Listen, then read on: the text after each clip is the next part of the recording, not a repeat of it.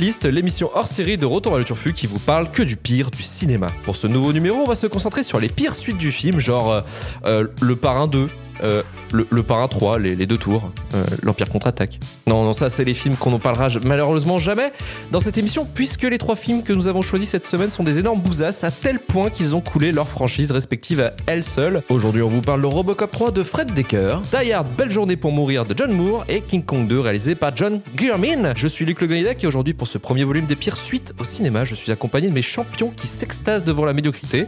Marvin Montes du podcast Final Cut. Salut Marvin. Bonjour Twitter. Emmanuel Pedon du podcast Le Coin Pop. Salut Manu. Bonjour. Karim Beradia du podcast Le Début de la Fin. Salut Karim. Salut. Et Romain Plourde de la chaîne Twitch Ramon Rider. Salut Romain. J'ai pas de podcast. Bonsoir à tous. Et commençons directement avec des jetpacks à Détroit avec Robocop 3. Le président avait un grand rêve. Il l'avait appelé Delta City. Il n'y a qu'un seul problème. Elle s'est changée en zone de guerre. entre le chaos et la corruption. Nous avons passé un accord, mon vieux. Entre l'impensable Ici, tu es chez toi. Tu es en sécurité. et l'incroyable. Restez ici Battez-vous pour garder vos foyers Entre un flic Tu as demandé du renfort? Police, messieurs, veuillez circuler. et son coéquipier. Ils sont plus là? J'en visualise encore trois. Pardon. Difficile de croire qu'elle Robocop 3 sorti en 93 faisant suite à Robocop de Paul Verhoeven en 88 et le second volet réalisé par Irving Kershner en 90, la troisième itération est réalisée par Fred Decker qui met en scène son troisième et dernier film de sa carrière, attention il y a un indice, et le scénario est coécrit avec l'artiste Frank Miller à qui l'on doit les comics 300, Sin City et les comics Batman Ultra Dark et Couillu. Dark et Couillu justement ce sont pas du tout les adverbes dont on va utiliser pour raconter l'histoire du film puisqu'on repart encore une fois à Détroit où la méchante société OCP Omni Consumer Products décide une nouvelle fois de construire une nouvelle ville du Turfu sur Détroit. Malheureusement, des pèlerins souhaitent rester à Détroit. C'est alors que l'OCP décide d'envoyer Robocop, interprété par Robert John Burke, pour le transformer en CRS qui doit virer les récalcitrants. Formidable prémisse qui ressemble à s'y méprendre à la ZAS de Notre-Dame-des-Landes. Robocop 3 part en prod de façon un peu casse-gueule puisque l'acteur principal des deux précédents films, Peter Weller, décide de ne pas reprendre son rôle, préférant l'appel du film Le Festin nu de David Cronenberg. Autre boule puante, les producteurs de chez Orion Pictures, en pleine banqueroute, décident d'édulcorer ce troisième volet pour cibler un public plus jeune et ainsi vendre tout un paquet de produits dérivés. Ils vont alors couper et modifier un maximum le scénario de Frank Miller, déjà scénariste du deuxième volet, en enlevant le côté subversif, violent et cynique de l'œuvre. Jusqu'ici, tout va presque mal comme n'importe quel film un peu nul, mais pourquoi Robocop 3 est dans notre ligne de mire aujourd'hui pour les pires suites? Et pour répondre à cette question, je me tourne vers Marvin, qui a eu aussi euh, quelques petits soucis pour mater le film, n'est-ce pas Marvin? Euh, ouais, un petit peu, ouais. Bah, comme tu le disais, en fait, ce qui est important hein, dans Robocop 3, c'est c'est les conséquences, si tu veux, du, du drame, quoi. C'est-à-dire que c'est quand même un film qui a flingué plusieurs carrières, euh, dont certaines n'étaient pas vouées à se foutre en l'air, à mon avis. hein, tu vois, justement, comme tu le disais, Robocop 3, il est réalisé par Fred Decker, donc Fred Decker qui est pas le pire réalisateur qu'on ait connu euh, en termes de série B. Voilà, Fred Decker, c'est un, il, est surtout connu pour être un collaborateur et ami de Shane Black, puisqu'il, en fait, il avait réalisé Monster Squad, hein, que Shane Black lui avait écrit. Shane Black, sûr. Scénariste euh, le plus bankable des années 80-90. D'ailleurs, vous l'avez retrouvé dans le film? Il y est. hein. Il est caché. Euh, il est, il est pas très caché. Il, est- il fait partie des flics euh, qui font partie de l'équipe de Lewis là au début. Donc il est pas caché. Il est pas caché. Il est pas caché, caché du tout. Donc euh, voilà, il y a eu ça. Et la deuxième chose, alors est-ce que c'est une bonne ou une mauvaise chose? Là, je laisserai aux auditeurs le soin d'en juger. C'est que Frank Miller a décidé après, euh, après Robocop 3 et Robocop 2, hein, parce que mauvaise expérience déjà, de quitter quelque part l'industrie hollywoodienne jusqu'à jusqu'à ce qu'il retrouve quelqu'un pour lui faire un film, c'est-à-dire jusqu'à ce que Robert Rodriguez serve un peu de prête-nom. Rodrigo Rodrigo serve un peu de prête-nom euh, pour lui pour lui réaliser Sin City quoi. Et donc euh, Robocop 3, donc je remercie euh, Emmanuel Pedon ici présent parce que je crois que c'était son idée. hein. Tout à fait. Il faut rendre à César ce qui lui appartient quand même. En fait, c'est un film qui est plein de problématiques et qui pourtant, à mon sens, démarre sur quelque chose de plutôt cohérent avec l'ensemble de l'univers parce que là la thématique qui se recoupe dans les trois films qu'on va traiter, je pense, c'est que euh, qu'est-ce qui fait que ces suites-là, en tout cas, hein, c'est pas le cas de toutes les suites du monde, mais que ces suites-là sont euh, assez médiocres, c'est l'incompréhension totale de l'héritage d'une saga ou d'un film ou d'un personnage, je pense. Je pense que la thématique centrale, c'est vraiment euh, pas comprendre le- la mythologie du personnage. quoi. Mm. Et pourtant, le film démarre pas trop mal, si tu veux. Euh, on- tu vois, euh, Robocop, le premier du nom euh, de Verhoeven, c'est un truc qui est un petit peu visionnaire, quoi. Tu tu vois, dans sa vision des multinationales, euh, de l'OCP et tout ça, quoi.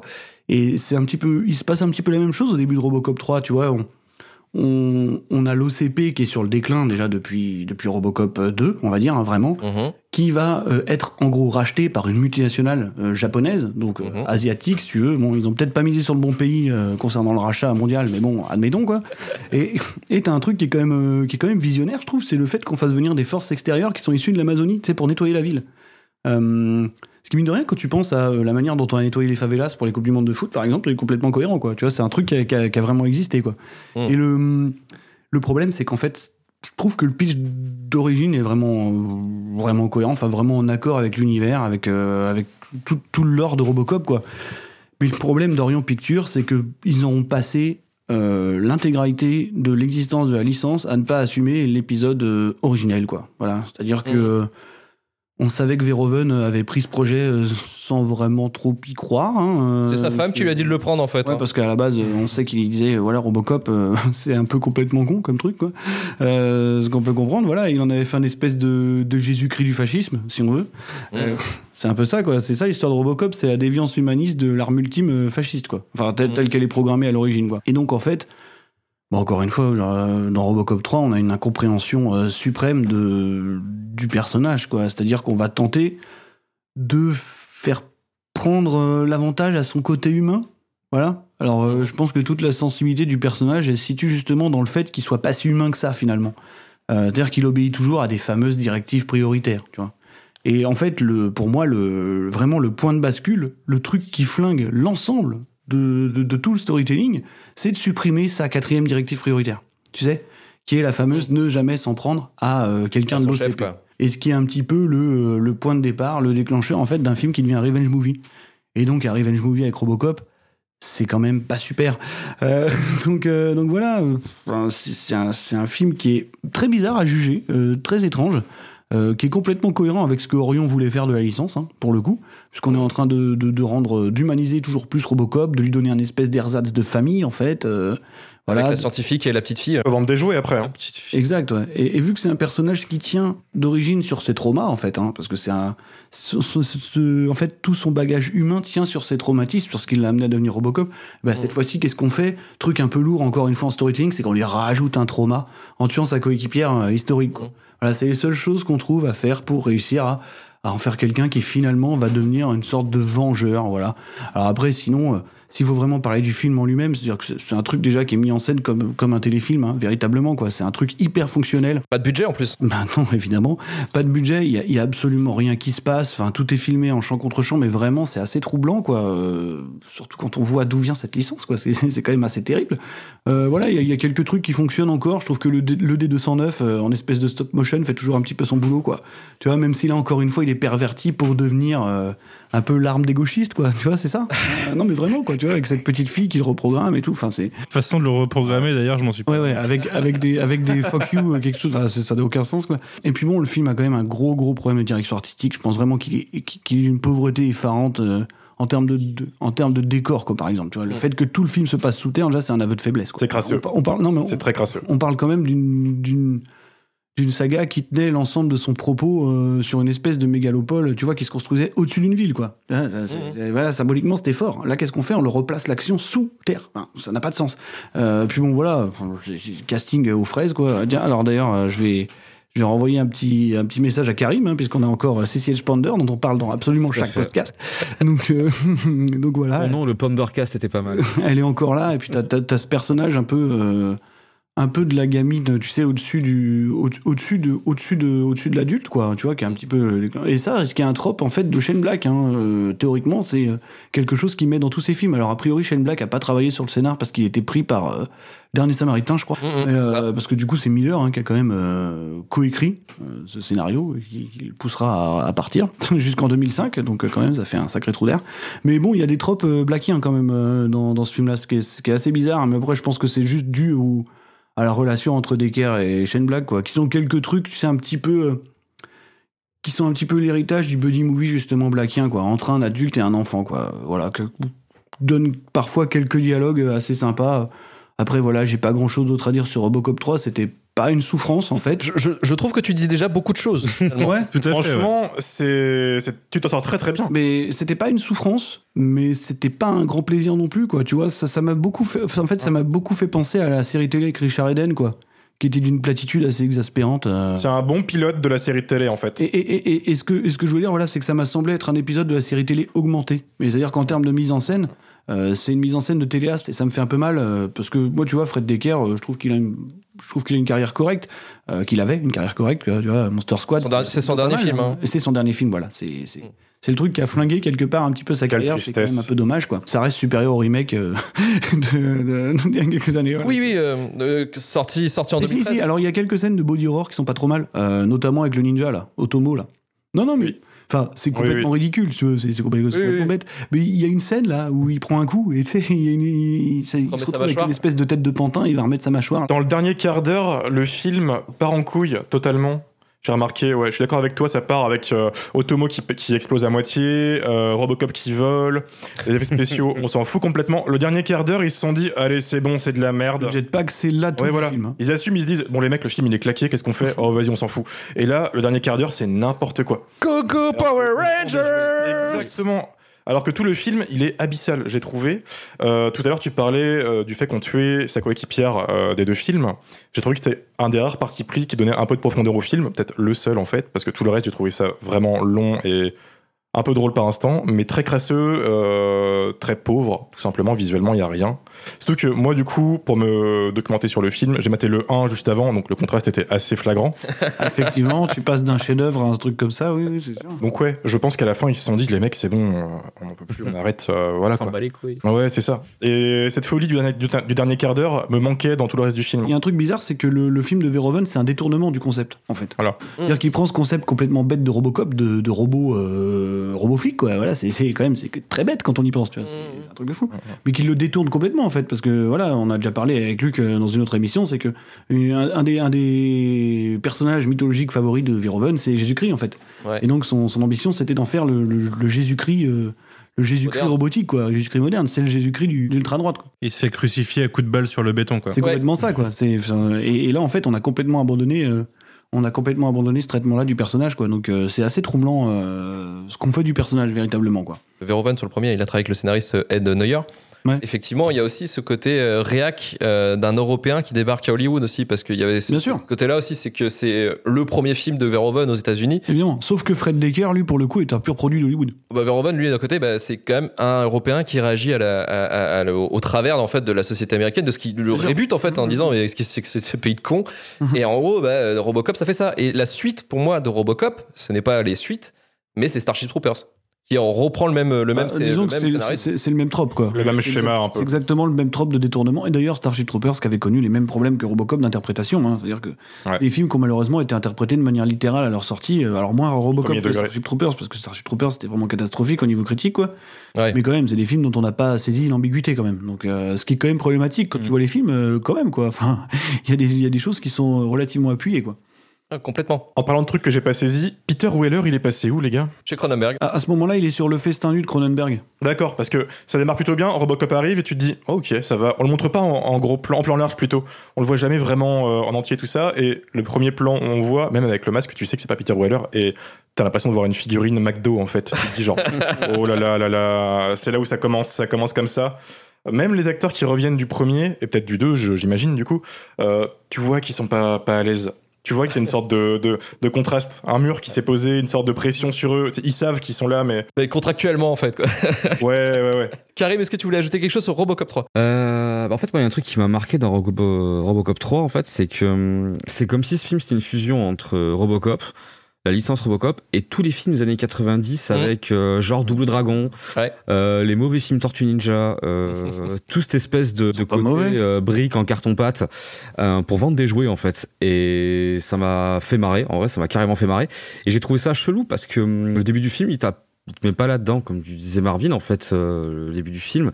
Euh, le côté euh, rachat d'une corpo, euh, les Japonais sont les méchants, ceux qui nous rachètent, c'est le côté milice, hein, vraiment limite privée, qui, qui déloge des gens. Bah, C'était vachement cool, mais effectivement, comme, disais, comme tu disais tout à l'heure, bah, le quart du film, justement, c'est ce qui me fait barrer, c'est que J'ai pas su comment prendre le film pendant la première moitié. J'ai pas su en fait si c'était juste qu'il était sérieux mais avec pas de thunes ou s'il y a un moment il allait continuer ou pas et à un moment juste il part en couille. Moi, le moment où c'est parti en couille, c'est lors de la. euh, Il y a un moment, il y a une course poursuite entre un camion et euh, Robocop.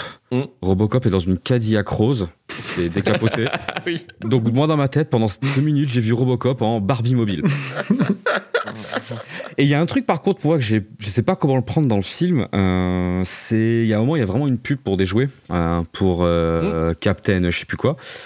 Et j'ai, je sais pas du tout en fait, c'était quelque part de l'ironie. Je veux dire, c'est de la part euh, de placer ça comme ça, ou c'était vraiment une vraie pub dans l'idée. On, on joue sur les codes. Je de la- pense que c'est un truc du lore parce que depuis le premier, t'as ça quoi. Mm. Tu vois, vraiment, c'est vraiment un clin d'œil au lore. Parce qu'il y a toujours ça. Il y a même dans la série télé, t'as tout le temps une pub pour un truc complètement fucked up, euh, tu sais, euh, produit euh, Ouais.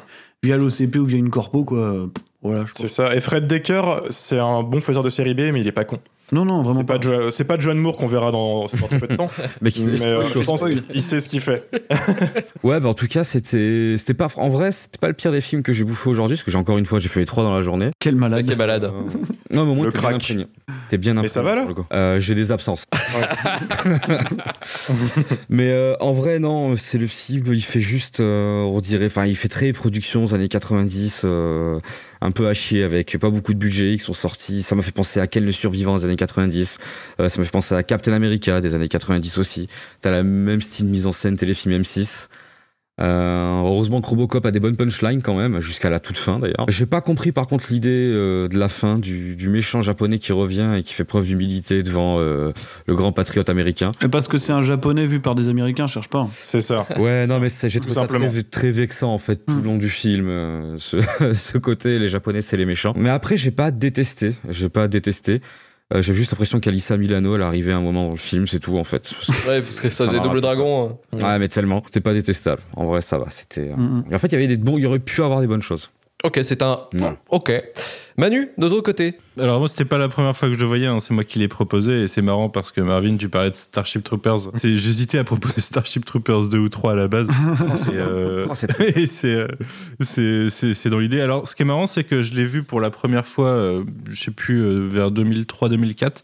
Euh, donc dix ans après sa sortie, sachant que je suis assez fan, de, de- je suis très fan du premier et j'aime beaucoup le 2. J'en avais un bien moins bon souvenir que le produit fini que j'ai revu hier. Euh, moi j'ai fait comme euh, Karim, j'ai tout revu en une journée et finalement c'était clairement pas le moins bon film que j'ai vu dans ma journée. Euh, Ah bon?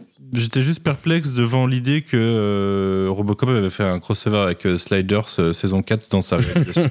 Tellement. mais à part ça, en fait, je trouve qu'il a plein de bonnes idées, mais euh, tout, tout- bah, ça a été dit, hein, tout tombe à côté, tout, euh, tout est perverti par, euh, par le fait d'avoir le cul entre quatre chaises, je dirais même, dans ce film.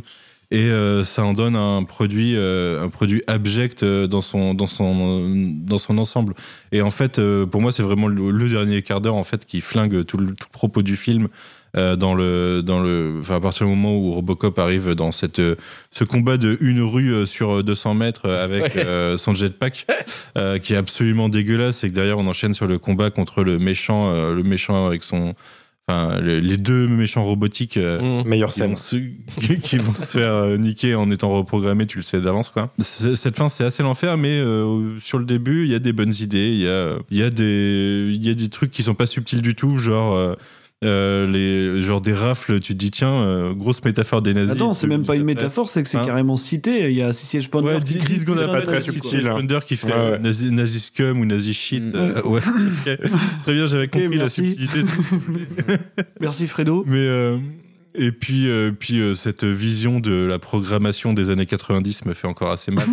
qui a perduré dans les années 2000, mais quand tu euh, quand tu quand tu écris euh, sur un terminal Sweet as the puppy pour que le truc soit Sweet as the puppy, j'ai un peu du mal avec ça. Non, il y a juste un truc en fait qui m'avait marqué, c'est vrai que j'y pensais plus, c'est que tu sais par rapport à euh, on se disait que Verhoeven, il a quand même un certain goût du grotesque, tu sais, il l'assume complètement, euh, qui peut un peu le rapprocher des Wachowski par moment. Euh, et, et en fait, euh, tu sais dans le premier Robocop, il assumait justement complètement le côté grotesque du truc, quoi. Tu sais, le côté un peu ridicule, quoi. C'est-à-dire cette manière de se déplacer, là, tu sais, c'est complètement con, quoi. Et en fait, c'est pas du tout le cas de Robocop 3, quoi. J'ai j'ai vraiment l'impression qu'il essaye d'en faire une, une espèce d'icône, quoi. Tu vois, vraiment. Oui. En fait, c'est-à-dire Ah qu'on ouais, filme en C'est totalement ça. C'est le but, ça. on le filme en contre-plongée, il sort de sa voiture au ralenti avec un bras mécanique. Enfin, c'est complètement fou, alors que Il est, normalement. filmé, enfin, il est filmé comme un Schwarzy en fait. Exactement, ouais. Son, son arrivée, il sort même pas au ralenti de la voiture, il sort par le toit. ouais, il sort par le toit au ralenti. Alors que Pour normalement. aucune raison, il aurait pu sortir tranquille. Alors que normalement, c'est conscientisé, on le, fait on le fait bouffer des petits pots pour bébé et tout. Enfin, tu c'est- il y a plein de trucs comme ça dans, dans le premier. Et qui dans, le- dans le niveau, euh, dans le niveau euh, iconisé, euh, son arrivée et puis le thème de Robocop qui se lance alors qu'il est en train de, de sulfater des mecs tout autour de façon, je dirais pas gratuite parce que bon, ils sont en train d'attaquer ses potes flics euh, et que c'est un moment, euh, c'est un moment assez euh, symbolique le fait qu'il ait refusé ses ordres pour, sûr. pour venir les sauver. Mm. Mais, euh, mais c'est découlinant de merde. c'est vraiment le truc qui m'a le plus flingué, quoi. C'est c'est cette manière Mm. de le filmer comme un héros, quoi. Tu vois, ce qui, ce qui était jamais le cas chez Verhoeven, quoi. Euh, Il assumait complètement le fait que ce soit ridicule, quoi. Enfin, Mm. voilà. Et puis c'est Mhm. hyper particulier. Tu sais, tu sais pas comment prendre Robocop dans le, le statut de Robocop au sein du film. Euh, T'as une, re- une réplique au début avant qu'il soit là sur le fait que euh, la police c'est pas que des c'est pas des robots et tout. Enfin t'as une réplique à la télé de, de, ce grand méchant, celui qui sera un, un des grands méchants finaux, Mhm. Le, cette espèce de général nazi quoi. Mhm. Et, et tu te dis mais du coup quel est le statut de Robocop dans ce monde et tout? Enfin dans ce dans ce dans cette suite. En fait non il arrive tranquille, il fait partie de la police comme les autres. C'est ça qui m'a choqué, moi. Après le premier, En- en regardant après pas le premier, ils passent le temps, ils passent leur temps à dénigrer euh, leur, leur invention en fait hein, de- depuis le 2 Mm. hein. C'est un truc, euh, enfin c'est c'est presque une, c'est presque un acte manqué le truc quoi. Tu vois, c'est les mecs qui passent leur temps à essayer de dénigrer le le machin qui leur sauve la vie à chaque fois. Ah bah c'est carrément, c'est carrément un running gag. Mais Mm. j'ajouterais en plus sur le film, vu qu'il a été un petit peu euh, édulcoré en fait et euh, largement modifié euh, pour, pour le tournage, il y a un truc chelou moi que j'ai pas réussi à capter, c'est que ils ont voulu faire un, un film résolument familial, en, ou du moins plus édulcoré. Donc c'est-à-dire que il y a ce côté euh, Possiblement familial. Voilà. Mais le problème, c'est que, en fait, donc, euh, en gros, ils construisent le film en étant, voilà, Robocop qui est accompagné par, euh, par une scientifique gentille et une enfant gentille euh, qui est capable de tout, euh, comme euh, Kevin, euh, enfin, comment il s'appelle l'autre euh, de euh, Maman, j'ai raté l'avion, là. Kevin McAllister. Euh, là, Kevin McAllister. Là, un petit peu résolument, euh, je suis un peu, euh, je, je mindfuck tout le monde, quoi. Et derrière, T'as, les, t'as des insultes, t'as des gros, t'as des gros mots, des mecs se balancent des, sal- des saloperies, des punchlines à la con. Et en fait, t'as, une espèce de, de- d'entre-deux qui est un peu chelou. Hmm. Je me suis. Je me suis dit, C'est-à-dire que Frank Miller, à la base, il est pas là pour écrire pour les enfants. hein. oui, non, mais on est d'accord. Mais c'est ça, ouais. Parce que ce qui ce qui est rigolo dans ces trucs-là, c'est de savoir qui, qu'est-ce qui reste de quoi et de qui. Bah, tu vois que la production, elle est arrivée en mode euh, bum, bum, bum, bum sur le scénario et c'est extrêmement drôle parce que tu vois que le. Il y, a deux- il y, a deux- il y a deux mantras qui se collent pas, quoi. Tu vois que dans Robocop 3, il y a, il y a vraiment la volonté de mettre tous les codes qui ont bien marché dans les films d'avant. Moi, il y a des moments, il y a- j'avais des, t'as des moments de Terminator 2, euh, t'as plein de moments en fait qui reprennent vraiment tout le cinéma de début 90 à jusqu'à 93. Ah, Il y a du cynisme qui remarche bien, qui est repris dans le film, je trouve. Un petit peu. Moi, il y a un. Il y, a, il y a une scène que j'aime beaucoup. Alors déjà, j'avais oublié qu'il y avait Bradley, Whit- Bradley Whitford dans ce, dans ce Mhm. film, euh, qui joue un des deux, euh, du coup, un des deux sbires de Ouais. l'OCP. Il y a une scène où euh, il se balade dans l'OCP avec son pote, je me rappelle plus comment il s'appelle, mais qui est- que je sais est déjà là dans les films d'avant, et où euh, il y a un mec qui saute par la fenêtre, il se dit non mais moi je me tirerais une balle. si j'étais Ouais, c'est mieux. C'est, plus propre. et littéralement, une minute trente de scène plus tard, euh, tu le vois euh, se faire virer et du coup prendre son flingue et sortir de la pièce. Tu sais que tu vas entendre, le- tu vas entendre un coup de feu dans, les, dans la minute qui suit et tu l'as quoi. Et ça, j'adore beaucoup. Enfin, j'aime beaucoup ce- Le cynisme. cette idée, ce cynisme. Je trouve que ça, ça marche bien et c'est très Robocop euh, premier du nom dans la- dans l'idée, tu vois. Mm. Mais au milieu de ça, euh, t'as C.J. H. Ponder et, euh, et euh, même la mort de Lewis que je trouve un petit peu ridicule. Les Goonies. Et, euh, la petite fille, quoi. ouais, ça. Ah, C'est horrible. Et ce moment où, euh, je sais pas si vous avez remarqué, mais ce moment où il tombe devant l'église, Oui, bah oui, oui. euh, où il se fait shooter par les flics, et où euh, il tombe et tu vois qu'en fait, euh, ils ont pas mis euh, le dessous des pieds de Robocop. C'est les chaussures du mec qui est dans l'armure en dessous. J'ai pas fait gaffe. J'adore.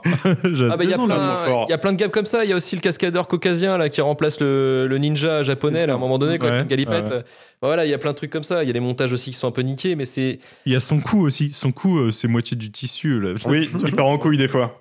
Tu sens le, la galère au make-up. Il y a aussi plein de trucs qui n'ont pas de sens, quoi. Genre Robocop, il est par terre, il est éclaté. En fait, tu peux le porter tranquille, tu sais. Oui, c'est vrai. il pèse pas. Il le porte en mode porte à 4, il pèse dont la 5 gamine. tonnes, non, à peine. il le porte comme s'il porte un canapé quoi finalement quoi. C'était Robocop 3, on s'est bien amusé à en parler. Maintenant, on va passer au film suivant qui va être un peu moins drôle puisque ça va être Die Hard. ce que je déteste chez les Américains? Tout en fait. Surtout les cowboys. Vous êtes américain? Ouais. New York. Vous êtes flic? Ouais. Ça va faire du bruit. Comment vous savez que je suis flic? Vous avez pas l'air d'un avocat.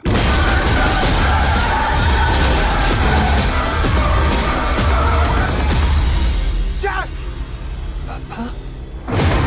C'est ça que tu fabriquais C'est le 007 de Plainfield, New Jersey? Ça va, t'es en sécurité là.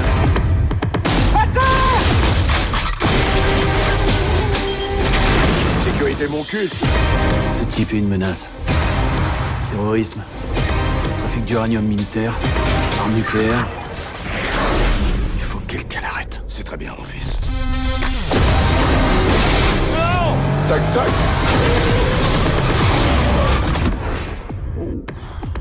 C'est quoi, un flingue de pirate? C'est la vieille école, mec. Comme toi, non Si. Die Hard 5 ou Die Hard Belle Journée pour Mourir, sorti en 2013, scénario de Skip Woods, scénariste de X-Men Wolverine, Hitman et Code 47 Hitman. Il y avait un scénario. Ouais, c'est surprenant, hein.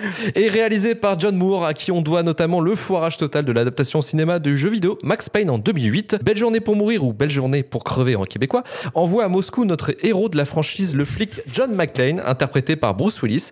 Pourquoi? Eh bien, pourquoi pas Puisqu'il est en Russie, non pas pour le boulot, mais pour rechercher son fils, Jack McClane, interprété par Jake Courtney, qui est euh, un acteur, euh, qui donne plus de nouvelles à son papa, normal, Non. Il est d'accord. en tôle.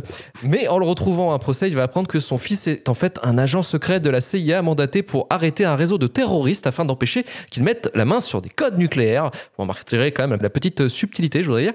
Un film d'action qu'on nous a promis comme étant un vrai revival actionneur avec non pas un, mais deux McLean. On pouvait s'attendre à un vrai divertissement, mais finalement, qu'est-ce qui s'est passé pour que ce film finisse dans notre shitlist aujourd'hui? Et je vais me tourner vers Romain. Romain, qu'est-ce qui s'est passé? Ah, il s'est passé plein de choses. c'est de ma faute si on parle de ce film ce soir. Donc déjà, je m'excuse euh, à vous quatre. Merci. Euh, je suis très peux. fan de la saga Piège de cristal et j'ai vu Die Hard 5, du coup, Belle journée pour mourir, en 2013 au cinéma. Et je me suis dit, peut-être que huit ans après, le film a changé, on a vieilli, nos opinions vont changer. On peut le réhabiliter, peut-être. Peu. Exactement ce que je comptais faire de base quand je t'en ai parlé. Peut-être qu'on est des boomers. Voilà. Le regret est total. Je m'excuse.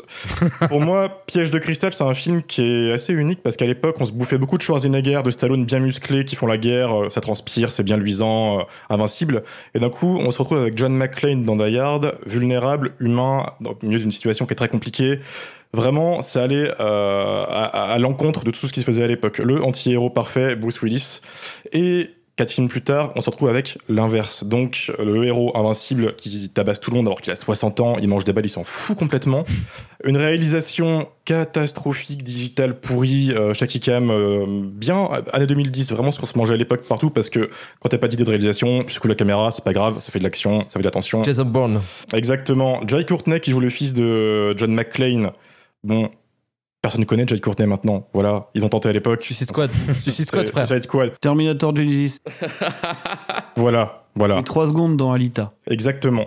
Je Son meilleur film. Et le pire, c'est que j'ai trouvé que le film commençait de manière correcte. On retrouve euh, du coup John McClane, Bruce Willis, grisonnant, euh, calvitie totale, la barbe blanche, tout ça, qui tire, qui tire des balles au, au commissariat, qui tente de, qui est en pleine dépression.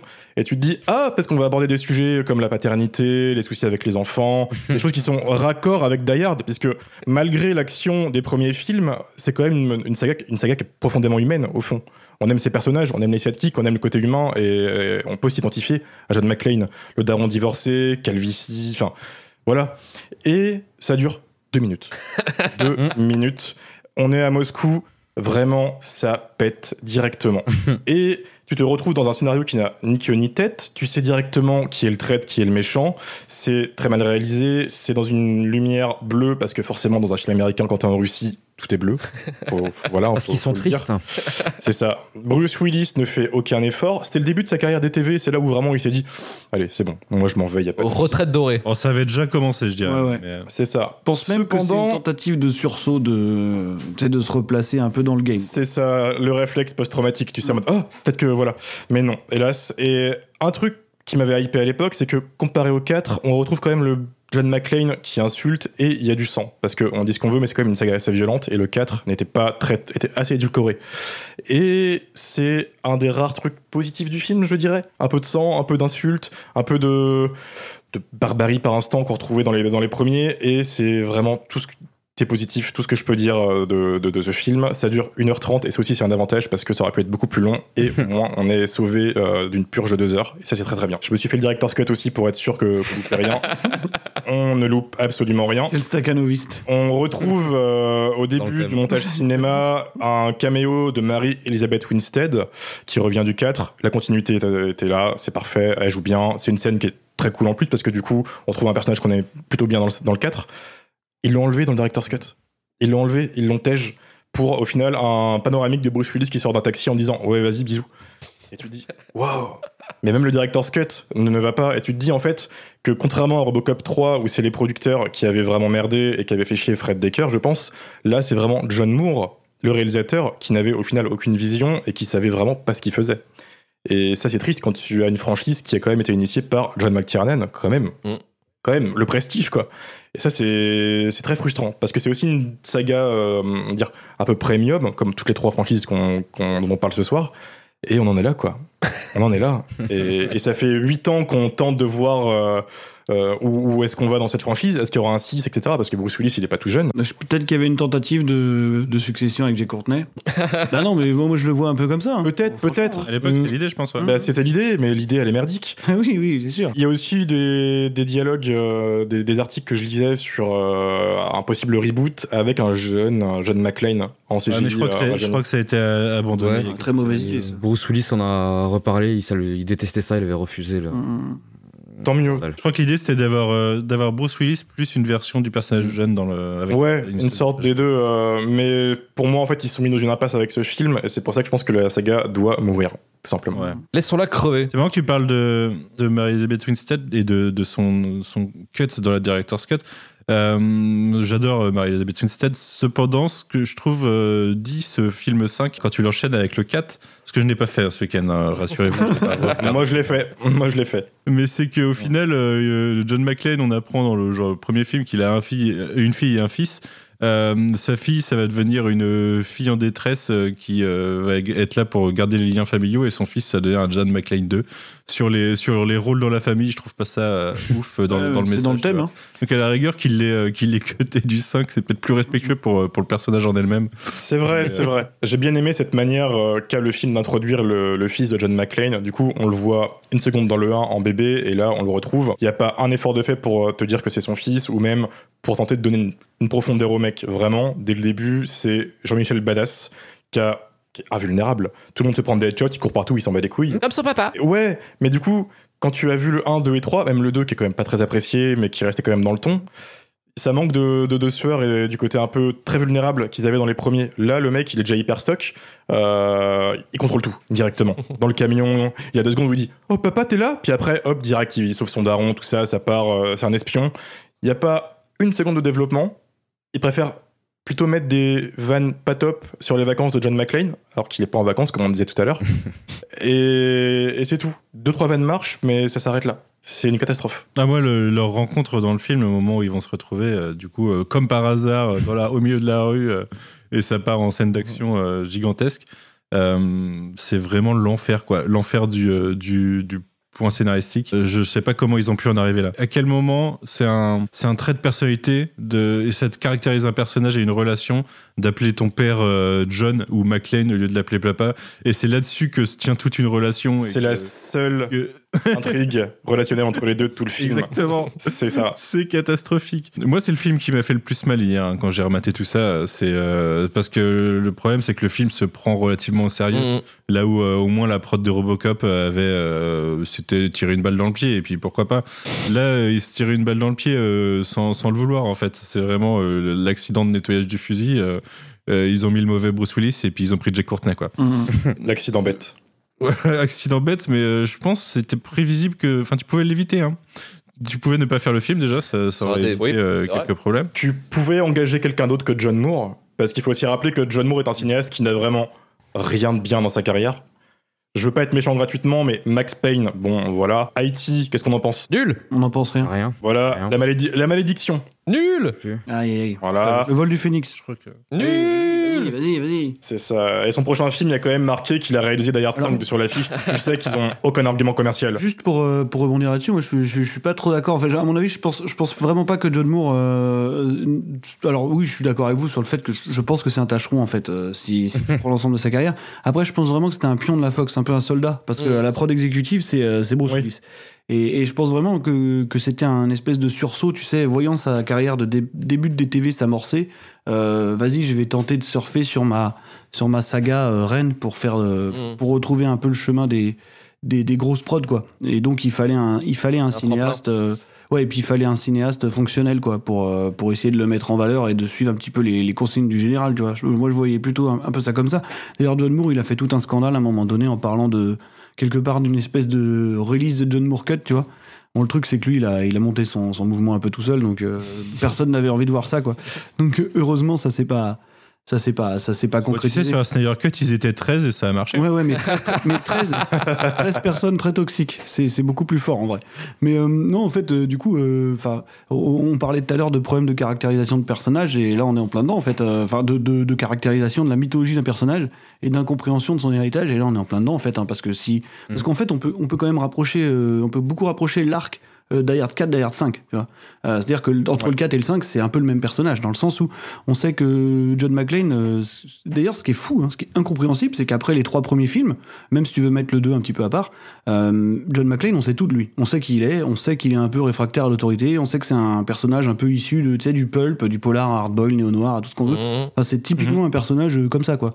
Et en fait, à partir du Die Hard 4, on en fait un vieux con réac de droite, quoi. C'est-à-dire le, le- le type qui stalk sa fille, tu vois, le mec qui cite des discours de bouche, quand même. hein. Enfin, c'est quand même, c'est quand même fou, quoi.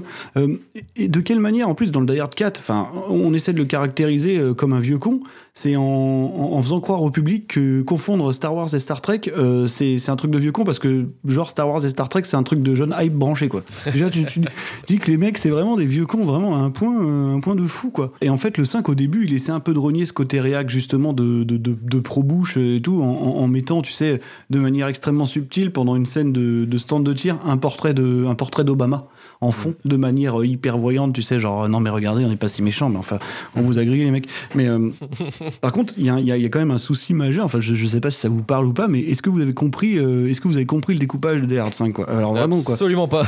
Parce que au-delà du non. montage, tu- qui, qui, qui, qui- qui- qui est nul, on y reviendra, mais voilà. Mais, mais en fait, c'est surtout un problème de format d'image. Enfin, que- quelqu'un sait, et c'est une question que je me pose, pourquoi il est tourné en 1.4 Enfin, pourquoi on a arrêté le scope? Euh, C'est-à-dire que le cinémascope, c'est le format classique de Die Hard, depuis le Mm. premier. Euh, c'est ce qui faisait que dans le premier, t'avais. Euh... Il avait pas changé dans le 4 déjà? Ah si, à partir du 4. Non, non, Non. non, dans le 4, c'est en scope. Non, non, 4, c'est en scope. Ok. Alors- ma théorie, il y a beaucoup de cadrages quand même qui mettent en avant certains décors, parce que c'est la Russie, euh, tout ça. Il y a beaucoup de cadrages qui sont. Ils aiment bien isoler les personnages au milieu Ouais, mais- avec un décor gigantesque. Et je pense que c'est l'unique raison qui pourrait justifier ça. Mais en effet, ça m'a choqué parce qu'il y a des cadres, du coup, qui sont très très vides. Parce qu'en fait, le principe de Die Hard, premier du nom, c'était que tu étais dans un environnement clos, extrêmement resserré, et du coup, tu filmais en scope.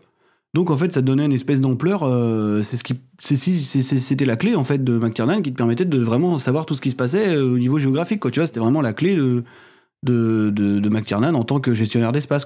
Et en fait, du coup, là, il filme en 1.85. Donc, le 1.85, c'est un format vachement resserré. On filme de près. euh, c'est un espèce de carré en fait. hein, c'est vachement de hauteur sur pellicule. Ça veut dire que c'est l'espèce de format classique américain des années 70, quoi, en fait.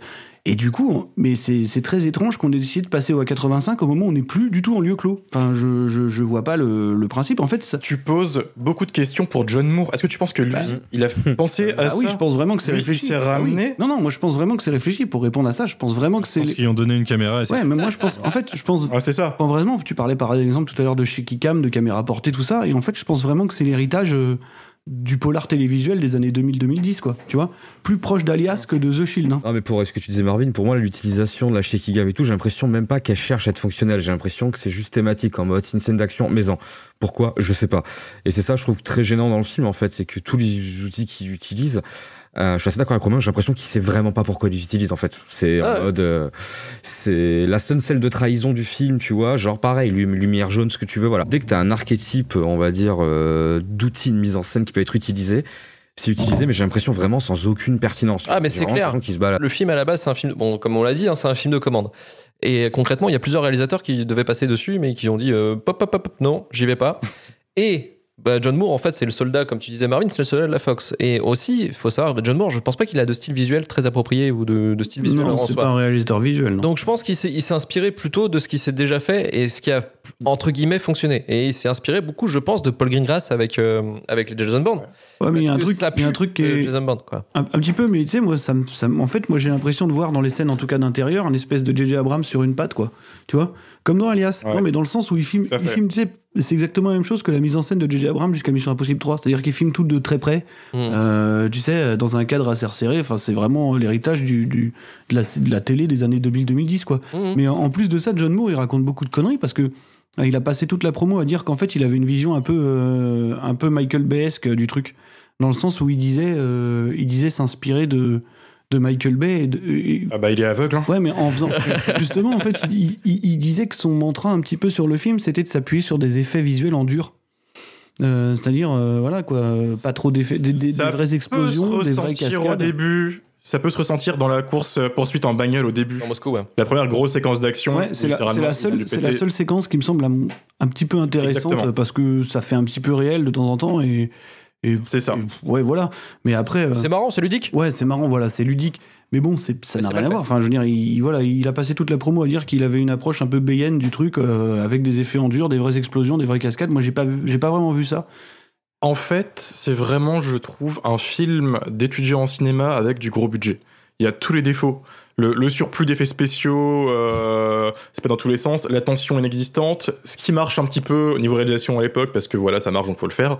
C'est juste un, un étudiant qui se trouve avec quelques millions et qui a pété son câble et qui a fait. euh, voilà quoi. Ouais, puis quand Il y a même, euh, hein. il y a- quand même un problème euh, assez violent euh, du traitement de John McClane dans le sens où, euh, Mm. où en fait, John McClane, c'est quelqu'un qui est toujours au mauvais endroit au mauvais moment Ouais. Et qui subit des trucs qui lui arrivent quoi. Il est pas là pour foutre la merde. Sauf que là, il cherche la merde systématiquement. C'est-à-dire que la base du film, c'est qu'il va quand même de lui-même en Russie pour aller sauver son fils de manière euh, quand même extrêmement violente. Et comme tu disais tout à l'heure, il y, a un- il y a un type qui, qui comprend pas parce qu'il y a la barrière de la langue. Qu'est-ce qu'il fait? Il lui pète la gueule quoi. Enfin, je veux dire, c'est absolument l'antithèse de John McClane ce truc. Et le film en joue carrément parce que le dernier dialogue du film, c'est ça. C'est Jake Courtney qui demande à Bruce Willis, euh, euh, au fait, t'es sûr que c'est pas toi qui cherches la merde quand même? À chaque fois, il lui répond, euh, ah bah finalement, je sais pas. Et du coup, les mecs, juste pour relier leur personnage au, à la trilogie originelle, ils lui font dire en permanence, euh, moi je suis pas là pour euh, foutre la merde, je suis en vacances. Mais mec, t'es jamais en vacances. Enfin. Le gars, il a quand même traversé la moitié de la planète pour aller sauver son fils en éclatant tout le monde. À quel moment t'es en vacances? Donc voilà, il est pas en vacances quand Ah même. Il vient voir son fils Oui, pour, euh, voilà. pour une Il- affaire il est d'État. jamais en vacances, quoi. Donc euh, c'est complètement con. Enfin, je, je, je- voilà, c'est encore une espèce d'aberration. Et, et pour finir, je me demande s'il y avait vraiment une velléité de succession avec Jay Courtney. Euh, oui, parce que je pense qu'en plus, ils font carrément de Jay Courtney le mec qui tue l'an- l'antagoniste, tu vois. C'est- Mhm. c'est- lui qui prend cette responsabilité, quoi. Sauf Et que, puis il est chauve. sauf que Jay Courtney, on le sait, enfin, c'est un mec qu'ils ont essayé de faire émerger euh, depuis qu'il a un petit peu euh, connu un petit succès dans l'étrange série Spartacus, là. Étrangement, c'est un sous Sam Worthington, alors que Sam Worthington, déjà. Ouais, mais le, le problème de Jay Courtney, c'est que déjà, ils essaient toujours de le caser Lui-même, dans c'est un des- sous Sam Worthington. Ils essaient toujours de le caser dans des franchises euh, mortes vivantes, quoi. Là, c'est c'est déjà le problème, quoi. Il y a eu Terminator et tout. Et en plus, il est extraordinairement antipathique, quoi. C'est vraiment ça le problème. Je pense qu'il y a un truc physique chez ce mec-là qui va pas, quoi. Enfin, Ouais, c'est ce qu'on appelle avoir une gueule de con, quoi. Ouais, non, mais vraiment, tu vois, il, il est d'une antipathie folle, quoi. C'est vraiment un problème, quoi. Donc j'espère qu'ils avaient pas misé sur lui pour reprendre le flambeau, parce que bon. euh, Mais après, pour, pour, pour rebondir sur votre truc, là, c'est vrai que la photo, elle est extrêmement sombre, euh, un peu bleutée. Mais ça, je pense que c'est typiquement le- la, la photo. euh, la photo en fait, Ouais, mais c'est la photo qu'on utilise avec la colorimétrie qu'on abaisse, c'est juste pour préparer le terrain aux effets visuels en fait. hein. Le bleu et l'orange, en fait, c'est deux, deux couleurs qui sont complémentaires et euh, l'œil, en fait, va séparer directement le chaud du froid. Donc souvent, on met le sujet en chaud et le fond en froid. Donc Hollywood, en fait, adore cette euh, sûr. photographie. Mais, et une euh, fois que tu le remarques, tu l'as dans tous les films hollywoodiens. évidemment. Et en fait, là, ils ont pris le- l'onglet saturation sur Adobe Premiere et hop, voilà, ils l'ont Ouais. ils l'ont glissé. Je suis étalonneur C'est, c'est le, c'est le principe. c'est ça. le principe de, ces- de cette photo-là, c'est que le terrain soit préparé pour ajouter toutes sortes d'effets visuels. Quoi. Exactement. C'est le seul Exactement. intérêt que bah, c'est, absolument dégueulasse. Et puis la direction artistique, n'en parlons pas. Enfin, c'est absolument immonde quoi. C'est des, Il n'y a déc- pas de direction des artistique. décors, pas. des décors gris et Y Voilà, la Russie, quoi. C'est La ça. Russie, c'est ça. Mais tu sais, les Ah, mecs. gris et vide, oui. bah, Et attends, ils ont carrément mis des mecs, des méchants qui ont des tatouages CCCP, quoi. Tu vois non, mais je veux dire, on en est, Mmh. on en est là. Génial. Le Terricous russe, là, il aime pas. On en, on en est là, quoi. Enfin, voilà, quoi. Le seul trait de caractère de ce personnage, il mange une carotte. Il a l'occasion de les tuer et non, il fait son speech de bad guy en mode Et des Oh claquettes. là là, je suis méchant, etc. Les claquettes, les Il aurait claquettes. pu être dans ça. Enfin, voilà, quoi. D'ailleurs, d'ailleurs 5, quoi. Manu, je te sens chaud là. Je vous dis, non, en vrai, euh, j'ai déjà dit que c'était une épreuve à revoir. Euh, j'ai- moi, je sauve rien de ce film, en fait. Je trouve qu'il est nul dans, il est nul dans tout euh, parce qu'il se prend trop au sérieux et que derrière, il veut rien dire. C'est quand même un, un film où on te propose un personnage que tu qu'on t'a présenté pendant 3-4 films comme un super-héros, globalement, et qui arrive et euh, il est perdu parce que son fils, c'est encore un plus gros super-héros, tu vois. Mhm. Et derrière, euh, t'avais éventuellement quelque chose à exploiter là-dessus.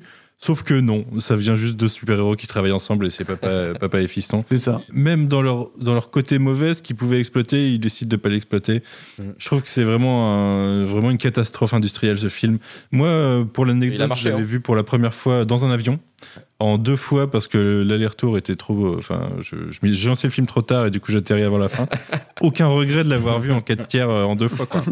Non, mais et ça, hier, en le bien. revoyant, je me suis dit j'aurais dû rester à mon expérience d'avion parce que peut-être c'était mieux passé au final. Mais euh, par contre, il y, a- il y a quand même un- il y a quand même un avantage à ce film-là, hormis sa durée, c'est qu'il te permet quasiment de réhabiliter Die Hard 4. hein. Oui, bah, c'est ce que dit tout le monde. hein. Ouais, tout à fait. Vas-y, tout à fait. vas-y. J'ai toujours bien aimé Die Hard 4, moi, étonnamment. Parce que c'est pas un Die Hard, voilà. Mais euh, ça se regarde étonnamment. Alors, c'est très édulcoré, mais la version Director's Cut, du coup, rajoute quelques trucs un peu plus fun, donc un peu de sang, un peu d'insultes, donc c'est déjà un peu plus, drôle. Euh, il a l'avantage d'être réalisé d'une manière plutôt correcte, je trouve. La caméra, elle est tenue, la, euh, la colorimétrie, elle est correcte. Même Bruce Willis joue un peu. Un petit peu. Il fait le minimum. Et voilà, je suis amoureux de Justin Long. Voilà, je peux pas le On va en arrêter là avec Die Hard 4 parce qu'on n'est pas là pour parler de, de bons films. on, est, on est là que pour la hate. On n'a même pas parlé de Yulia Snigir, euh, Ah qui oui. est euh, encore une belle femme objet dans ce film. Effectivement. Dans le Director's Cut, il y a un plan en plus. ouais. Et il y a un plan nichon là qui est, qui est sympa. Et quand elle sort de la moto, Ouais, non Exactement. Mais je crois qu'ils l'ont utilisé en promo ce truc. Meilleur moyen pour faire ramener les mecs. hein. Quoi, c'est fou. Et quel plan, mes amis Quel Quel plan, putain. Putain, là, tu sens que John Moore est un auteur, là. C'est ça. Et non, il y a une scène moi qui m'a fait rire et qui m'a fait en fait qui me dit que c'est vraiment la, la scène qui caractérise le film. C'est la scène du taxi. Et Hmm. ce moment en fait où les mecs ils s'échangent euh, des phrases de merde euh, et le, au moment donné le, le chauffeur va, va commencer à chanter une reprise déglinguée de Sinatra. Et pour moi c'est cette scène qui concentre le problème du film. C'est en fait c'est une reprise d'un tube mais fait par quelqu'un qui sait pas chanter quoi. Hum, c'est ça. Mhm. C'est joliment dit. Oh, il est fort, il est fort, il est fort. très bien joué, très très Vous bien. avez vu la- l'analyse l'analyse quand même qui est poussée ici. non, mais en fait, c'est juste raison. un clin d'œil pourri parce que Sinatra, c'est le mec qui jouait dans le, dans le film qui a été remaké pour Die Hard, quoi. C'est- non, mais c'est encore un coup de coude de merde, quoi. Enfin, vraiment, qui, qui n'a aucun putain de sens. quoi. Ma phobie, c'était que ce personnage allait réapparaître. Parce que Die Hard, c'est aussi des sidekicks, c'est aussi des personnages secondaires connus. Il y a Sergent Allen dans le, dans le 1 et le 2, il y a Zeus dans le 3, dans le 4, il y a euh, Justin Long. Et du coup, dans celui-là, je me dis, il va forcément avoir un sidekick un peu nul. C'est un truc, ouais. Et je vois ce mec et je me suis dit, oh, finalement, il y en a un sidekick un peu nul, hein, c'est Jay Courtney. c'est Jay Courtney. c'est la mort d'une franchise. Oh, la mort d'une franchise. C'est là-dessus qu'on va finir Die Hard 5, la mort d'une franchise. Et on va pouvoir passer maintenant à une autre mort, La mort d'une franchise. la mort d'une franchise. Non, c'est pas vrai. Mais cette fois-ci, c'est moins drôle, puisqu'on va vous parler de King Kong 2. Alors? Comment va-t-il Incroyable. Allons, assis, mon grand, on est gentil. Ils approchent les 20 mètres de haut. Ils sont agressifs et très dangereux. C'est dingue ce qu'il est grand, ce singe de merde. Grand Dieu, qu'est-ce qu'ils lui ont fait Le plus grand héros du cinéma revient. Et il n'est pas content. King Kong 2. King Kong 2 ou King Kong Lives en VO, euh, sorti en 87, euh, réalisé par John Kiermin, qui signe son dernier film, un indice encore, sur un scénario écrit par Steven Pressfield et Ronald Chochette. King Kong 2 fait suite du remake de King Kong sorti en 76, qui avait pour but de remettre au goût du jour le mythique King Kong de 1933, réalisé par Marianne C. Cooper et Ernest B. Chotzak, classé 17e dans le meilleur film de tous les temps dans notre podcast Retour vers le Turfu, que je vous invite à écouter, bien entendu.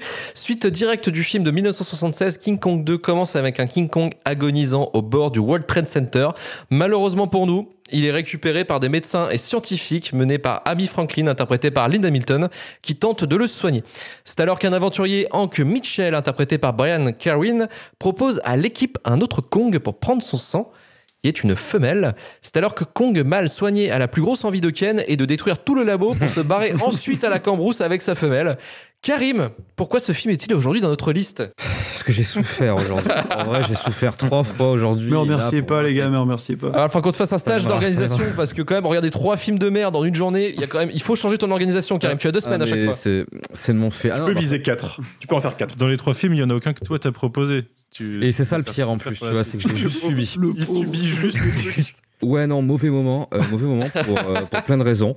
Euh, mauvais moment parce que c'était trop long. Et mauvais moment parce qu'en fait, film il m'a fait susciter des questions euh, vraiment euh, que je pensais pas en regardant un film. Déjà, pourquoi je m'infligeais ça? Parce que nous, parce que nous, mec, tes potes, tes frères, tes refrais. En vrai, non, il y a vraiment qui m'a gêné. La première chose qui m'a gêné dans le film, en fait, euh, c'est que il invite, il s'attarde que sur les choses que tu n'as pas envie de voir. C'est con parce que le film fait 1h40. Euh, le film raconte plein de choses. Et mais que ce que tu t'en fous Je veux dire, c'est il y a je prends l'exemple con, mais genre euh, Kong est malade, Kong se fait opérer. Un quart d'heure de forceps démesuré. et- Vous avez toujours, vous avez toujours rêvé de voir Kong chez le vétérinaire? Voici pour vous. L'aspiration, les clampes démesurées, là, c'est incroyable. On te présente quand même le fait qu'on a trouvé une autre Kong. C'est énorme. Deux minutes. Voilà, c'est il y a un mec qui débarque sur une île, il fait. Ah, Le mec, il s'assoit, tu sais, il croit que c'est un rocher. Oui. tu vois que c'est une main, tu vois que c'est un gorille géant. Mais t'es là, genre, non. Non, mais on dirait un vieux Non, non. jeu- vidéo des années 95, début de PlayStation, caméra carrelage avec euh, Oui. tu sais, des adaptations de films où t'avais les niveaux trop longs pour rien. Donc déjà, ça, c'est le premier vrai défaut parce que c'est ça tout le temps en vrai. C'est jusqu'au bout. Toutes les scènes qui prennent leur temps sont les scènes dont tu t'en branles. Euh, et même les scènes où ils essaient de prendre leur temps où t'es censé pas t'en branler, c'est pas de bol, le film est très moche. Donc ça, c'est un point, mais bon, on va dire que ça a pu vieillir. Et voilà, il y a surtout un vrai deuxième truc qui m'a vraiment emmerdé. Je suis pas non plus un grand fan de King Kong, mais euh, pour avoir participé au RVLT justement sur King Kong de 33, il y avait un truc en fait qui me plaît dans King Kong, c'était quand même la métaphore ultra évidente de la bestialité qui rentre euh, dans notre monde, euh, qui est pour moi l'un des, l'un des, enfin, l'une des euh, réflexions majeures que tu peux te faire quand tu regardes King Kong. Et là, ils ont décidé de chier dessus complètement. C'est-à-dire, c'est qu'ils vont tout faire pour humaniser King Kong. On dirait Mac Enemy avec les extraterrestres. Ouais. On a l'impression en fait qu'ils veulent vraiment faire en sorte que King Kong soit humain. Je veux dire, alors c'est très très mignon de le voir, euh, Monsieur et Madame euh, Kong. Euh, faire leur petite vie, Dans la pampa. ramasser. Ah ouais, c'est c'est formidable. Déjà qu'en plus je le répète, en vrai, je veux pas cracher sur le film pour ça, mais c'est très mal fait. C'est très très très très mal fait. Et sauf, ils ont même fait l'exploit de, j'imagine, faire plusieurs masques aux singes pour réussir à leur donner des expressions qui sont presque humaines. Genre, Madame Kong, elle boude. Euh, J'en avais rien à foutre de voir Madame Kong bouder, tu vois.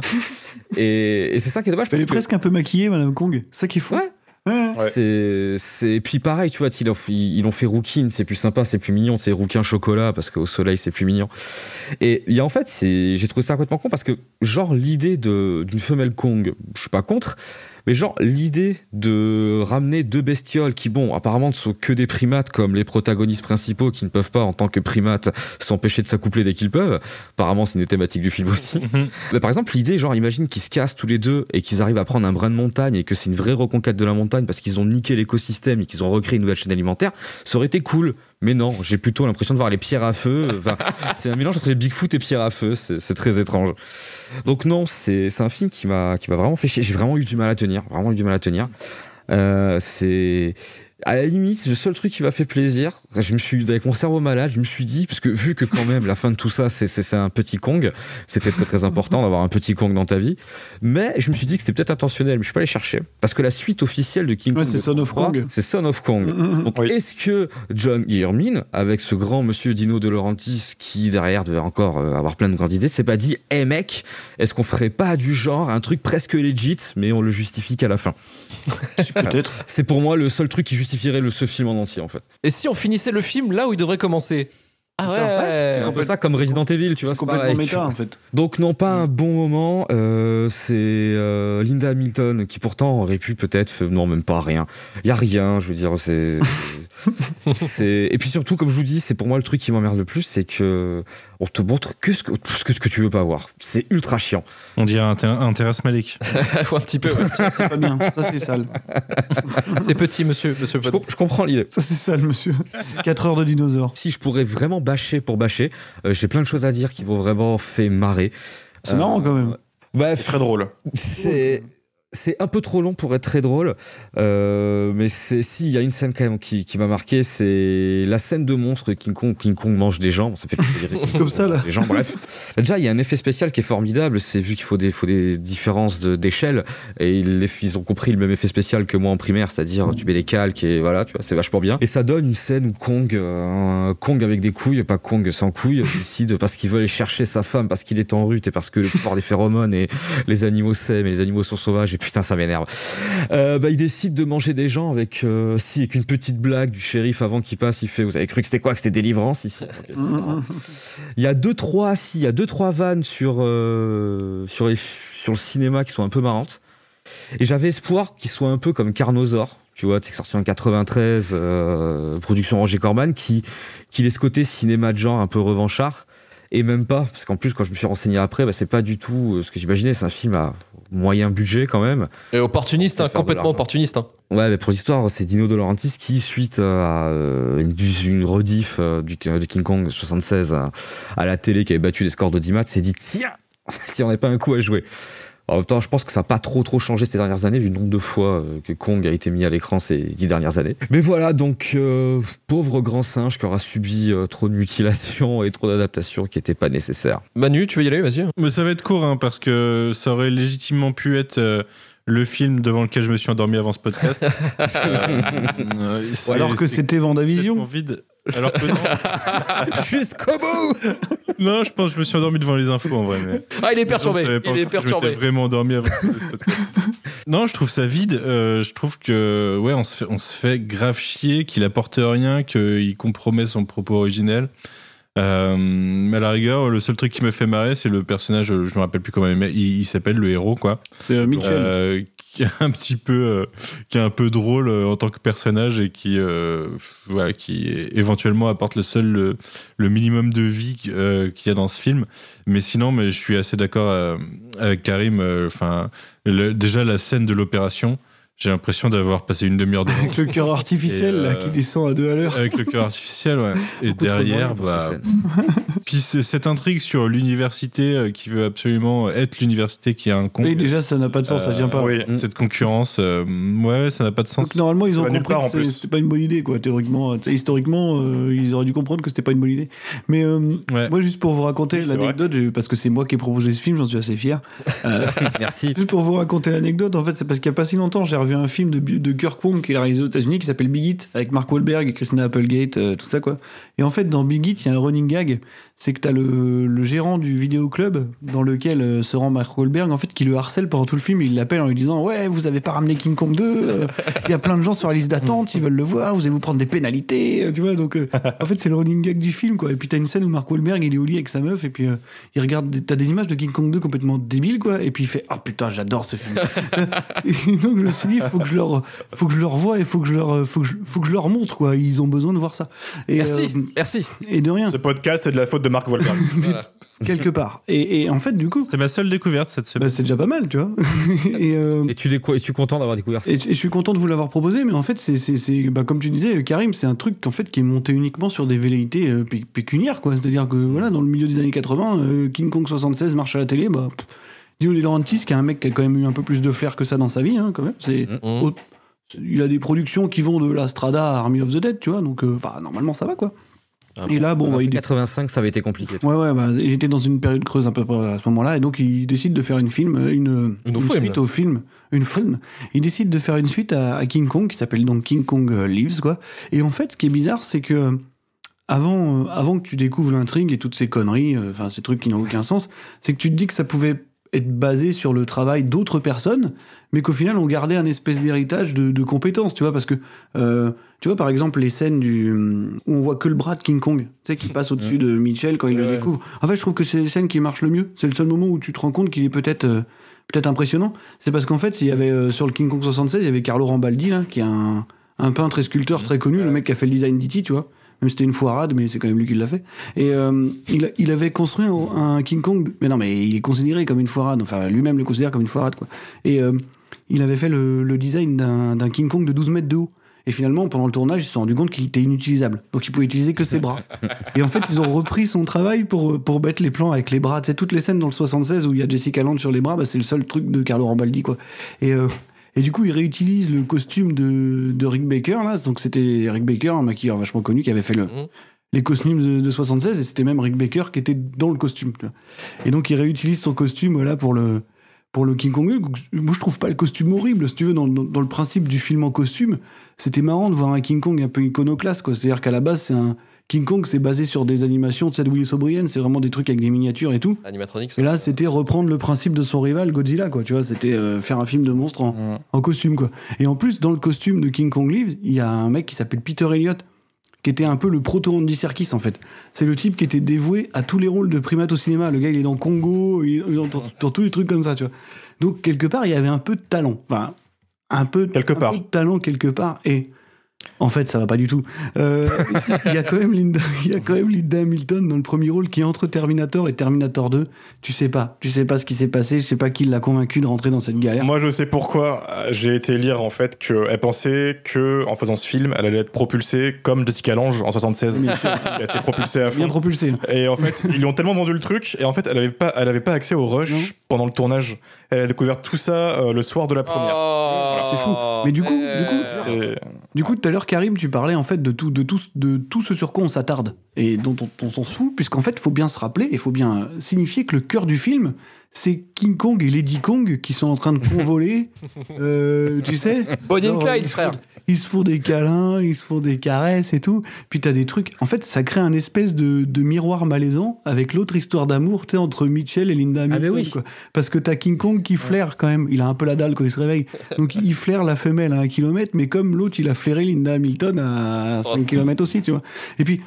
T'as ce truc le plus malaisant de l'histoire, mais vrai, vraiment, où là, du coup, je me suis dit d'un coup, ok, c'est plus drôle, tu vois, c'est fini. C'est euh, le moment où, où t'as King Kong et, euh, et Lady Kong, ils sont, tu sais, dans la nature, et puis ils commencent à, se prendre la compte. Toi, tu te dis, c'est bon, ils vont copuler, c'est parti. et puis là, t'as Linda Hamilton qui ouvre son sac de couchage. Ah, mais mec. Et qui appelle Mitchell, et elle lui dit, on est des primates, nous aussi. C'est ma- Cette scène, elle est magique. Moi, j'ai fait un brain fart. là. Ok. C'est là où j'ai give up. C'est affreux. Enfin, on en est à ce point-là de caractérisation, tu vois. Enfin, c'est- complètement fou, quoi. Puis après, voilà, tout le film. Enfin, pour signifier le truc, moi, je sais que, voilà, je l'ai déjà dit et répété, l'écriture, le scénario, tout ça, ça me dérange pas. Mais quand ça me dérange pas quand, quand le film est visuellement impressionnant, si tu veux, ou quelque chose, quoi. Sauf que là, j'ai que ça pour me raccrocher. Rien. Là, j'ai que ça pour me raccrocher. Donc, qu'est-ce que tu veux? Je suis obligé de regarder ce qui se passe, quoi. Et en fait, là, là où tu signes, là où vraiment j'ai compris, vraiment, j'avais la, la confirmation à 100% que le film avait été écrit à la, à la volée, quoi. C'est le moment où ils arrivent devant la base militaire, à la fin, tu sais. Ils sont tous les deux, t'as Linda Hamilton et son, et son, Ah son ouais. compagnon, là. Et en fait, ils disent, mais on peut pas rentrer, comment on va faire? Et donc là, l'autre, il lui répond, bah, je, je connais une entrée, je connais une entrée. Et en fait, tu te rends compte que l'entrée qu'il connaît, c'est juste attendre que les mecs aillent voir plus loin pour passer dans leur dos, quoi. c'est vraiment ça. C'est vraiment. Genre, comme de par hasard, ils vont se mettre à s'embrouiller. Genre, il y a Ouais, quatre en militaires, fait, ils vont il- s'embrouiller. non, parce qu'il lui dit il faut attendre la nuit. Donc d'accord. Et en fait, une fois qu'il fait nuit, les mecs, les mecs s'éloignent du portail et là tu passes dans leur dos. Quoi. Ils surveillent C'est plus, ouais, normal. Voilà, c'est normal. Et là, là ils descendent. là ils descendent et on en arrive au point où Linda Hamilton, elle arrive genre ah pardon, je me suis perdu. Euh, du, coup les mecs ils baissent leurs armes genre ah bonjour madame et puis voilà. C'est- hallucinant. C'est vraiment un film complètement improbable. Et puis t'as Lady Kong qui est. C'est de l'impro. Ouais, je Ouais, pense. c'est ça, ouais. T'as Lady Kong qui est un petit peu maquillée, enfin, tu sais, euh, ils finissent par avoir le fils, là, ils vont vivre dans leur réserve. Enfin, Il faut vraiment qu'on parle de la tête aussi de Kong, qui a vraiment une tête de con. Mais oui. Oh oui. Genre, toutes les séquences où il est là, ça se voit, il s'appelle Titouan. Genre, Moi, il y a un plan qui m'a fait hurler de rire, je sais pas, je sais pas vous, mais c'est un moment où Kong, il se retrouve dans l'eau, puis tu sais, il descend le long d'une espèce de rapide, et là, il y a un ralenti sur sa tête qui se tape un caillou, genre. blam. et là, c'est au ralenti, c'est, c'est complètement improbable, quoi. C'est un, enfin, c'est un film que je ne comprends pas. Donc euh, voilà, ça, ça m'intéressait Il y que a vous une le autre voyez. séquence incroyable. Il y a une autre séquence incroyable quand euh, Kong s'assoit près d'un lac avec sa meuf. Et euh, sa meuf commence à nettoyer ses blessures à Kong. Et d'un coup, Kong baisse sa main derrière le dos de sa, sa, sa copine. Et hop, elle sursaute. Et je me suis dit, est-ce que je viens de voir, est-ce que je viens de voir Kong mettre une olive à Madame Kong Devant quel film tu es Parce que pendant un quart d'heure, moi, j'étais à fond sur l'opération. Pour de vrai, au début, j'étais en mode, ouais, Kong, il va pas bien, faut l'opérer et tout. Tout le film, il va être sérieux à fond, tu vois. Et vraiment, il se réveille, il a la gaule, il fait genre, allez, vas-y, go. tout le film, c'est ça. Et je me suis dit. Il a un nouveau et- cœur, frère. Ah, Mais c'est ça, mais je me suis dit, putain, c'est- c'est Jean-Marie Palardi, le film qu'il a réalisé. Ça va Et, pas euh, le, pire, c'est que tu sais, c'est- c'est- en fait, le problème de King Kong 2, après, pour être, pour être complètement euh, enfin euh, définitif là-dessus, c'est que c'est évidemment un film qui, traite son sujet avec un sérieux de, de tous les instants. quoi. Enfin, ils y croient vraiment à fond, les mecs, à leur histoire de, de, de, de- de King Kong qui a besoin d'une transfusion sanguine, euh, tu vois, pour continuer à, à faire battre son cœur. quoi. Enfin, vraiment, ils y croient. quoi. C'est c'est vraiment ça le problème. hein. Enfin, je veux dire, il y a déjà eu des suites de Kong, on l'avait dit, Son of Kong et tout. Enfin, je sais pas qui a eu l'idée franchement de partir sur ce plot là quoi. De, lui trouver une de lui femelle enfin déjà qui je sais pas T'as pas mille choses à raconter avec King non mais Kong, en évidemment fait, mais base. déjà de toute façon à la base tu ne dois pas faire ce film enfin Exactement. Non. Mais ils l'ont fait, et c'est ça qui est incroyable. Ils sont allés, oh, ils sont allés contre les règles. Ils ont commis ce et film. John C'est Guillermin donc qui est le réalisateur de la Tour Infernale quand même enfin admettons Un euh, c'est film, pareil lui il a vu sa carrière stopper net hein. enfin c'est Mais Au-delà de l'avoir fait le film, c'est qu'ils ont pris des mauvaises idées et en plus de ça, ils ont vraiment mais foiré la mauvaise idée à chaque fois. Faire de Lady Kong et de Kong un couple, c'était déjà pas une bonne idée, mais en faire un couple de beaufs ou des Marseillais, c'était pas une bonne idée non plus. Quoi. Je veux dire, c'est- et c'est pour ça que je, ouais, je pourrais dans votre sens, je comprends même pas le. pourquoi- C'est un pari, c'est sûr. C'est un pari ou un Ouais, jeu, d- un ouais, jeu d'alcool qui a, foiré. Euh, Vraiment genre, eh dis-nous pour combien tu fais ce film? Voilà je voulais que vous le voyez parce que ça me paraissait essentiel dans une vie mais euh, Bon, on te remercie. Ah, pour, pour la culture, c'est. c'est- bah, ouais, mais c'est Ouais, c'est intéressant. faut c'est pas faire. intéressant. voilà La culture, la fameuse. Pile à temps pour Kong versus Godzilla en plus. Du coup, parce que on va aller voir ce film, on va forcément se dire, non, moi je pense que King Kong Lives c'est mieux que Kong versus Godzilla je suis sûr on va se battre. peut-être déjà mieux que Kong Skull Island hein. Ah, ah, ah. Ça n'existe pas. Voilà, c'est peut-être déjà mieux, hein, théoriquement. C'est sur On ce cherche. euh, débat C'est pas sûr. enflammé qu'on va arrêter tout de Non, suite. non, non, non, moi je m'arrête pas là. Non, mais Marie, tu te calmes, Non, bordel non, moi je veux du sang. Moi je veux du sang, je veux du sang. Karim, retiens-le, s'il te plaît. Il est en train de partir en couille. Allez, on part sur Kong Skull Allez, c'est Island. parti. Non, Allez. non, parce que voilà, c'est ça la pire suite en vrai. C'est ça, c'est comme Skull Island, c'est de la merde. Enfin, c'est un. Non, non, Là, c'était l'apéro là. Arrêtez, On est parti pour quatre heures arrêtez ça d'émission. tout de suite. Arrêtez ça tout de suite. C'est fini King Kong 2. On passe au courrier des Durandos. Allez, salut. Bisous. Arrivé à la fin du film, j'ai senti un truc qui est sur ma joue. Je me suis demandé ce que c'était.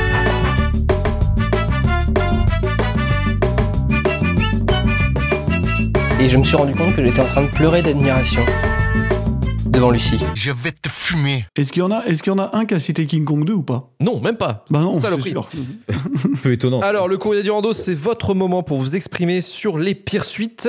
Alors, on en a eu pas mal. On a une centaine hein, comme de propositions. Euh, beaucoup de beaucoup de Indiana Jones 4, forcément, l'évidence. Basic Instinct Il aurait 2. eu sa place ce soir. Bah oui, oui, je pense qu'il aurait eu sa place, mais ça aurait été peut-être trop évident de l'attaquer directement. Fallait s'échauffer avant, je pense, euh, sur les volumes de- des pires suites. On a Arthur Froment, justement, qui nous parle d'Indiana Jones et le royaume du crâne de cristal, ou 4, qui n'existera jamais dans un autre monde, même dans les pires des expertises, pour changer un peu la donne. Independence Day 2 également, ou la saga Saw, qui aurait dû être une trilogie. On a Benji Magie qui nous suit et qui va chier sur Jurassic Park 2, The Lost World Jurassic Park. Le premier était génial, ces suites n'a rien d'intéressant. Un seul personnage revient du premier film.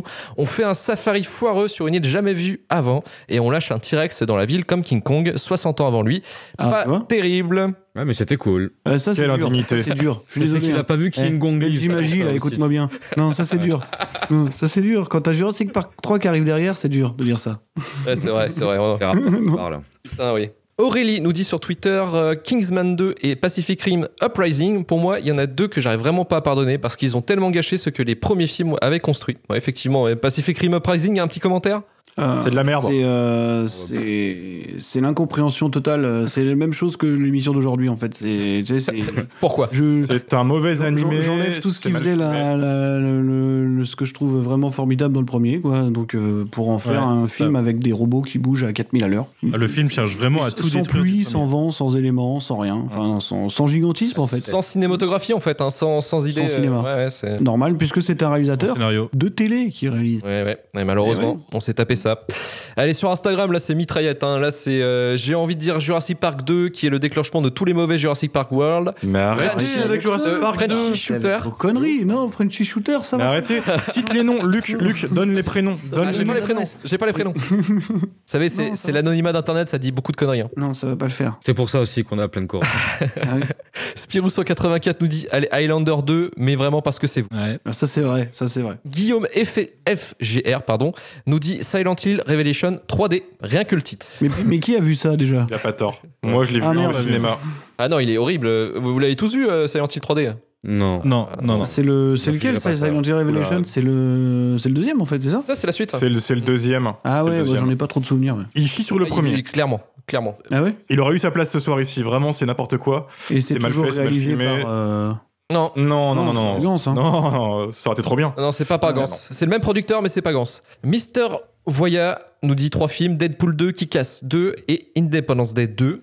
Effectivement, hein, tout, ce, tout ce trio de. Indépendance des deux, tu veux dire le film préféré de Durandal de je sais pas quelle année hein oui, Ça, c'est 2016, je crois. Romanito.sa nous dit Les Bronzés 3. Alexandre Beaufreton nous dit Battle Royale 2. Énorme déception, on l'avait même pas terminé au premier visionnage. Bon, effectivement, euh, on est d'accord Film là-dessus. pro-terroriste quand même. Ça se vaut. Film pro Ça se vaut. Ça se vaut, ouais. Mm. Euh, on a Sin City 2 de la part de Amazingly Normal Adventures qui nous dit Sin City 2, trop de temps entre les deux, pas la saveur du premier, effectivement. Aucune Ouais, saveur. mais en fait. Sin City, c'est déjà de la merde. Robert Rodriguez, c'est de la merde de Ah base. oui. Depuis 2007. Bah oui. Bah, depuis depuis qu'il est né. Oh putain. Sin Non, City- non, non, non, non. si- attendez, attendez, on va parler, on fera, on Robert Rodriguez, euh, le pire, le shitlist euh, Robert On Rodriguez. n'a pas le temps. Ah, Mais on verra, on verra ça après. Euh, Niels Gerard nous dit Alien Covenant, putain de Ridley, t'es mort. Putain, on n'a pas pensé à ça? Ouais, ouais, ouais. Si j'y pensais moi, mais. Putain, c'est vrai que c'est Moi, la j'y ai pire pensé, suite de mais je l'univers, voulais pas le regarder. C'est vrai que c'est la pire suite de l'univers, Alien Covenant. Parce que moi, je le mets en, en pire préquel en fait. Ah, c'est vrai. Ouais, mais c'est la Covenant, suite de la d'un préquelle. Ah oui. Ouais, mais ça reste le préquel d'Alien. Oui, mais la suite C'est la merde, quoi qu'il arrive. Ouais, mais est-ce qu'on a vraiment le temps de parler de ça? Franchement, vaut mieux parler de King Kong 2 que. Attends, il a vraiment envie de le placer son putain qui compte.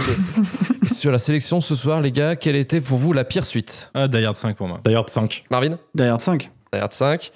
Karim Je veux dire Die Hard 5 parce C'est que le plus détestable, pitch, vraiment, euh, quoi. Ça tient que sur euh, Imagine-toi John McClane à Moscou. Eh bah Voilà, putain, c'est 4 sur 4, 4 Die Hard 5 pour le prix d'un, c'est incroyable. Die Hard 5 euh, élu pire film de la sélection. C'est incroyable. En même temps, King Kong 2, franchement, il était, euh, il était pas loin. Hein.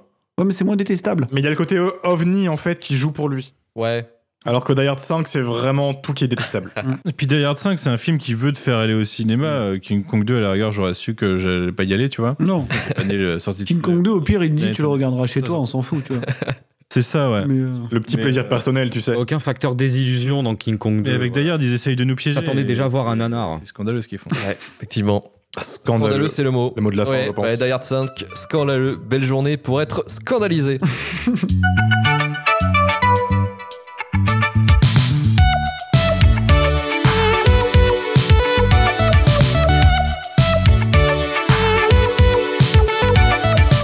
Fin de Shitlist, deuxième numéro sur les pires suites volume 1. Merci Marvin Montes du podcast Final Cut. merci à vous. Merci Emmanuel Pedon du podcast Le Coin Pop. Merci à toi. Merci Karim Berada du podcast Le Début de la Fin. Et merci à vous. Et merci Romain Plourde de la chaîne Twitch. Ramen Rider. Eh oui, un gamer chez les cinéphiles. Merci, à vous. Merci à vous et en merci à vous de nous avoir écoutés jusqu'au bout. Retrouvez-nous dans deux semaines pour un nouveau numéro pour vous parler du pire du cinéma. hervéturfur.gmail.com pour nous proposer des sujets aussi incroyables que celui-là qu'on est en train de traiter. Rejoignez-nous sur Twitter, Facebook, Instagram, Discord. Retour.turfu.com pour retrouver tous les épisodes de RVLT du début de la fin et de Shitlist. 5 étoiles sur Apple Podcast, iTunes, ce podcast addict, hein, comme d'habitude. Partagez un maximum le podcast si cela vous a plu. Bisous, à bientôt. Ciao. Salut. Ciao, bisous. Au revoir.